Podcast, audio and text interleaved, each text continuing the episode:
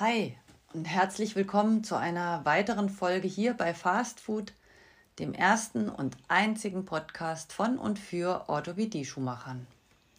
Ich bin Katja und ich freue mich, dass du wieder eingeschaltet hast.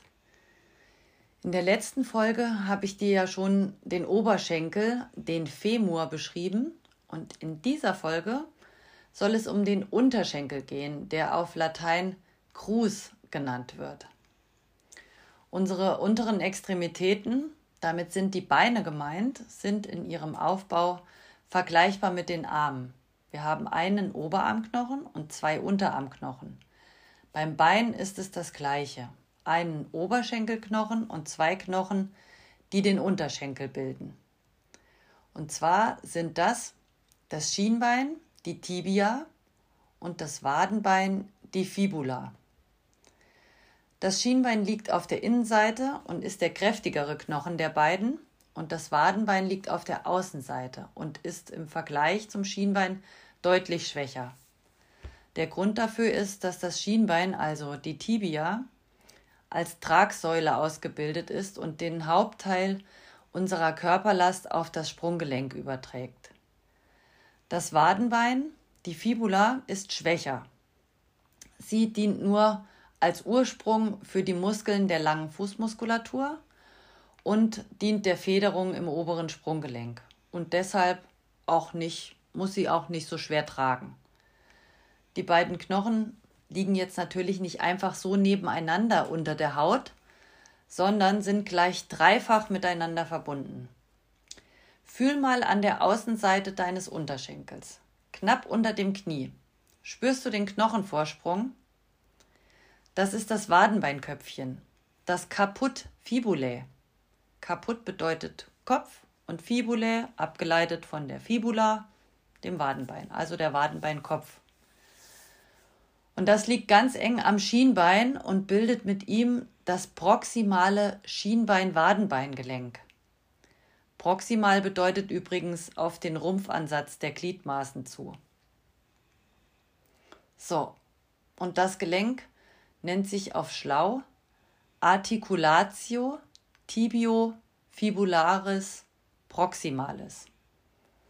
Articulatio das Gelenk, tibio fibularis, da haben wir beide Knochen drin und proximalis wieder die Richtungsangabe, dass es näher am Rumpfansatz liegt. Am distalen, also am unteren Ende, sind Schien- und Wadenbein wieder ganz eng aneinander und bilden das distale Schienbein-Wadenbeingelenk.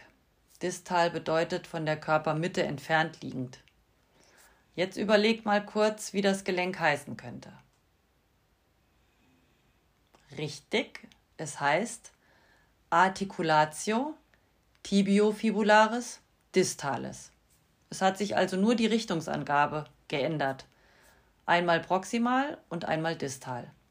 Im Namen sind wieder beide Knochen enthalten und die Richtungsangabe. So, jetzt habe ich dir gesagt, wie die Unterschenkelknochen oben und unten miteinander verbunden sind, nämlich über diese Gelenke. Aber was ist mit dem Stück dazwischen? Da werden die beiden über die sogenannte Zwischenknochenmembran oder Zwischenknochenhaut verbunden. Die nennt sich Membrana interossea cruris. Das ist eine dünne Bindegewebsplatte und sie dient einigen Unterschenkelmuskeln als Ursprung und hält natürlich Schien- und Wadenbein zusammen. Das macht die Zwischenknochenmembran aber nicht alleine, sondern gemeinsam mit dem Syndesmoseband oder auch Syndesmosis tibiofibularis genannt. Das liegt knapp über dem Sprunggelenk und das stabilisiert wie die Zwischenknochenhaut auch die Knöchelgabel und hält sie zusammen. Vielleicht kannst du dich an die Fußball-WM in 2014 erinnern. Die musste nämlich ohne unseren Nationalspieler Marco Reus stattfinden, denn der hatte sich im Testspiel gegen Brasilien einen Teilriss des Syndesmosebandes zugezogen und ist deshalb bei der WM ausgefallen. Jetzt aber nochmal zurück zu den Abschnitten der beiden Unterschenkelknochen fange ich mit dem Wadenbein an. Das Wadenbeinköpfchen, das Caput fibulae, das hast du eben schon an deinem eigenen Bein ertastet. Darunter liegend kommt der Wadenbeinschaft, das ist der lange Teil, der Corpus fibulae. Und dann das untere Ende vom Wadenbein ist der Außenknöchel. Das ist diese Vorwölbung, also das kennst du ja an deinem Bein. Und der nennt sich auf Latein Malleolus lateralis. Zu dem sage ich aber gleich nochmal was. Jetzt erstmal zu den besonderen Abschnitten am Schienbein. Wieder oben angefangen, da haben wir den Schienbeinkopf, den Caput tibiae mit dem Schienbeinplateau, dem sogenannten Tibia-Plateau und den seitlichen Gelenkknochen. Das sind diese Knochenvorsprünge, die du auch ertasten kannst. Und die kennst du vielleicht noch oder den, den Begriff Gelenkknochen kennst du vielleicht noch aus der Folge zum Oberschenkel. Da habe ich auch schon von Gelenkknochen gesprochen. Und das Schienbeinplateau bildet mit dem Oberschenkel das Kniegelenk. Das Wadenbein hat im Übrigen nichts mit dem Kniegelenk zu tun. Zurück zum Schienbein. Ertaste mal kurz unter dem Knie an der Schienbeinvorderseite diese Verdickung. Fühl mal ein bisschen drüber. Das ist die sogenannte Schienbeinrauigkeit. Die nennt sich Tuberositas tibiae. Tuberositas ist immer eine Rauigkeit und an ihr ist der Ansatz der Kniescheibensehne, auch Patellasehne genannt. Vielleicht hast du schon vom Patellaspitzensyndrom oder auch Runners Knee, auf Deutsch Läuferknie gehört oder vielleicht hast du es sogar selbst gehabt. Das tritt auf, wenn die Patellasehne gereizt wird. Dazu mache ich aber vielleicht noch eine extra Folge. Wieder zurück zu den noch fehlenden Abschnitten am Schienbein. Wie beim Wadenbein auch, kommt unter dem Kopf der Schienbeinschaft der Corpus tibiae und am unteren Ende noch der Innenknöchel. Überleg kurz, wie der heißen könnte. Richtig, Malleolus medialis. Medial innen, lateral außen. Und der Innen- und Außenknöchel, die bilden zusammen die Malleolengabel. Und die sitzt auf dem Sprungbein, dem Talus, um genau zu sein, auf der Sprungbeinrolle und bildet mit ihm das Sprunggelenk.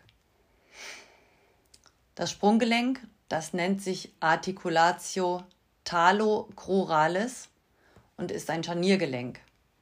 Damit können wir den Fuß nach oben und unten bewegen. Zu den Gelenken gibt es aber definitiv eine eigene Folge. Wenn du deine Fußspitze zu dir hochziehst, dann nennt man das Dorsalextension. Das ist die Streckbewegung im Fuß. Und wenn du deine Fußspitze nach unten bewegst, dann ist das eine Plantarflexion. Damit beugst du den Fuß. Das ist ein bisschen tricky, denn die meisten denken, dass sie, wenn sie den Fuß strecken, die Fußspitze nach unten drücken. Das ist aber falsch. Das ist Beugen. Und bevor ich zum Ende komme, will ich nochmal auf den Außenknöchel zu sprechen kommen. Schien- und Wadenbeinknochen sind beide etwa gleich lang.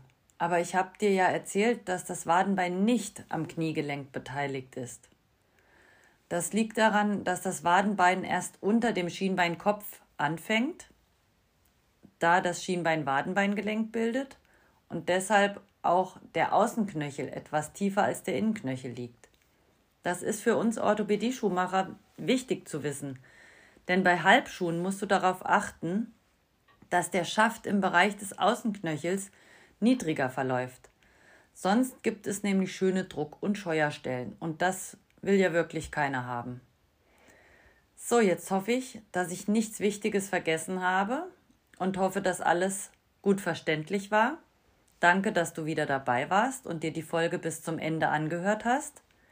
Für Wünsche, Anregungen oder konstruktive Kritik kannst du mir gerne eine E-Mail schreiben an fastfood-ost.web.de.